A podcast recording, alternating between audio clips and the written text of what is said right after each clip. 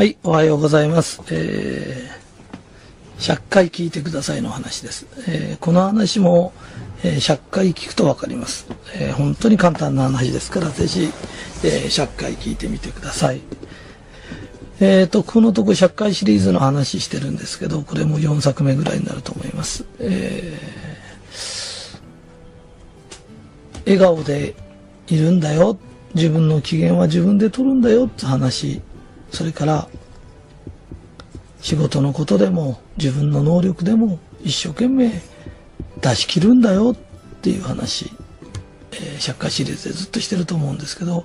それから、徳というのを一生懸命出すんだよって、徳を一生懸命出すと幸せになるよっていう話をしてるんです。で、これがあの、魂力っていう話なんですけど、魂のステージがこう上がります。仕事一生懸命やる。自分の、もう自分の機嫌を人にとってもらおうとしてる人間と、自分のに、あの、気持ちね、自分の機嫌を自分で取れる人っていうのはもう魂の力が全然違うんです。だからそういう人っていうのは、魂力っていうのが全然違います。それから、同じ、同じレベルの人いますよね。で、同じレベルの人がいると、同じレベルの人は本当にこう、いい学校出てるとか、持ち物がいい、ブランド物を持ってるとかっていうことで差をつけたり、いい車乗ってるとかっていう差をつけることができるんです。ところが、どんなに頑張ってみても、魂力、魂のステージが上に上がっちゃった人には絶対勝てないんです。不思議なもんなんだけど、あの、魂力のある人、例えば、うん、校で、例えば郵便局で働いてる。その郵便局で働いてものすごく一生懸命働く人がいるんです。それから同僚の手伝いしてあげる人もいるんです。で、そういうふうに徳をいっぱい積んでる人っていうのは、郵政大臣より幸せな郵便配達の人っているんです。で、そういう人やなんか会った時に、魂レベルが上だと、肩書きが上だろうが、持ち物が上だろうが、その人に会うと勝てないんです。だから、よ、よく言うんだけど、本当になんつうの、校長先生より立派な考え方の用務員がいたら困るということではないんです。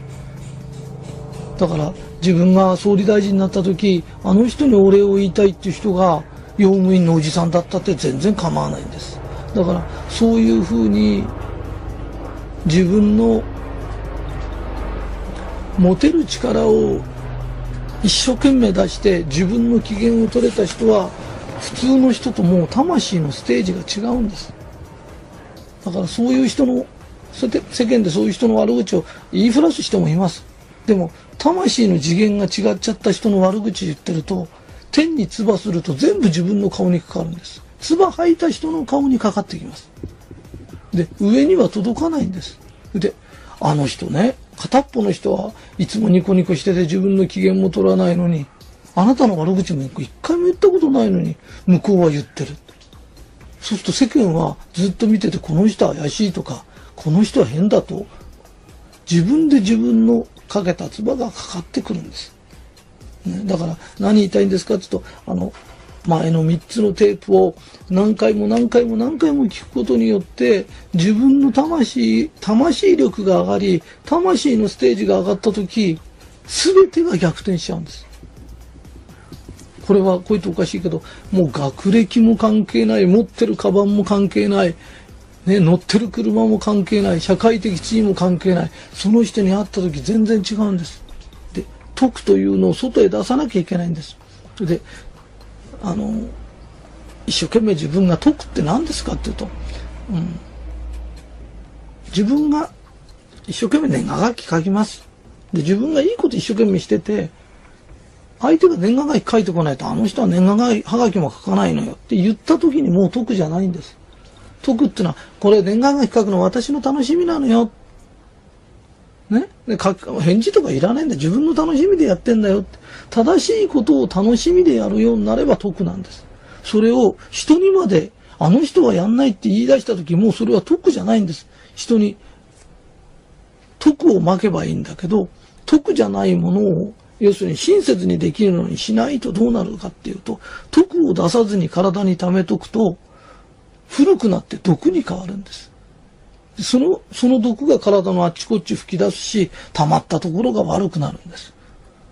だから自分の徳を出せば出すほど魂のステージが上がっていくんです。それで、人間社会のくだらない競争とかっていうのをあまりしない方がいいです。それより徳を上げる競争をしていけば、人間社会の中の決め事なんか絶対勝てないんです。で、この人には勝てないってわかります。こういうとおかしいけど、50万のブランドバッグ持ってるよりも、ね、その辺で買ってきた無名のバッグこうやって持ってても、人間力、魂力の違う人間に会った時は勝てないんです。本当にそうなんですよ。ね。で、上から下までブランド物にしてる人が、ね、白衣姿で出てきたマザー・テレサに勝てますかって言った時、もうそれは勝てないんです。魂力が違うんです。だから、魂力を磨くこと、だからどんなに、もうごちそうで、僕はこういうグルメでここじゃなきゃ嫌だ、あそこじゃなきゃ嫌だとか、すごいグルメの話してるよりも、味の白木でもね、取った漁師さんに感謝し、お米でも作ってくれた人に感謝し、ね、そのお米もこのブランドじゃなきゃ嫌だ、あのブランドじゃなきゃ嫌だって言ってる人間よりも、出てきたものを本当に感謝して美味しく食べ、本当にこれお米作るのにどのぐらい苦労したんだろう。この魚取るのにどのぐらい苦労したんだろう。魚も命なの。その命を奪っといてうめえとかまずいとかっていう魂の人と感謝を持って食べてる人では会った時ね、僕は世界中のグルメを食べましたとかって言ってる人と、私は感謝してこのご飯とか味の白木とか、この目指し食べてるんですよって言った人と会った時、人間的重みが全然違うんです。で、この人には勝てないって相手がわかります。で、周りから来てても風格が違うんです。人間的な風格とか重みが違うんです。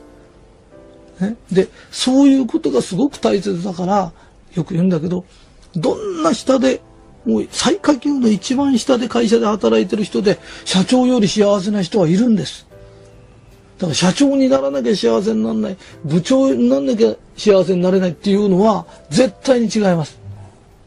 だからもちろん社長でも幸せな人はいるんだよ。だけど、社長になれなくても社長より幸せな人がいっぱいいるんです。で、そういう人は何ですかっていうと、徳を積んで人間力を磨いた人なんです。で、人間力を、人間の値打ちが違っちゃったら、どんなにデコレーションしてもダメなんです。で、この話、前の3つの話を聞いた後に100回聞いてくれりゃわかります。で、100回聞くと、ああ、そうか。ね？ひとりさん何一生懸命喋りたかったのか。出世する方法とかそういうじゃないんだ。人間力をつければ、どこの誰でも幸せになって、ね、どこの誰もこの人には比べ物にならない。魂の次元が上がってっちゃうんだ。だから出世しなきゃ幸せになれない。お金持たなきゃし、あの、幸せにならない。ブランド物持たなきゃ幸せにならないとかっていう話をしてるんじゃないんです。人に喜ばれ、自分で自分の機嫌をとって、ね、自分のできる仕事を一生懸命全力を挙げてし、うちの仕事だったら人助けし、体を軽くしてあり、心を軽くしてあげることに一生懸命、一生懸命生きてる人と、ね、その辺からね、自分、ね、その辺からブランドもやんだとか、車買ってきて、さあどうだとかって言ってるやつとは人間力が違うんだよと。会った時の、はっきり言って凄みが違うんです。ね、魂から湧き出る力が違うんだよって、そのことを言いたいんです。で、そのことをまた知ることが、前の勉強をするのも楽しくなってきて、徳を積むことがさらに楽しくなるよっていうことです。じゃあ、えー、以上です。ありがとうございます。えー、すいません。えー、ちょっとね、えー、訂正です。えー、4番目に入ってるですね、えー、魂力の中でですね、あの人いつもニコニコしてて自分の機嫌も自分で取らないでっていうのがあったんだけど、自分の機嫌も人に取らせないで、自分で取ってるよっていうことを言いたかったんだけど、台本なしで喋ってるからちょっと間違えちゃったんだけど、あの、自分の機嫌を自分で取ってる人と、自分の機嫌を人に取ってもらって人の悪口言ってるような人と全然違うよっていうことが言いたかったんで、聞きづらいと思うんだけど、そういう耳で聞いてください。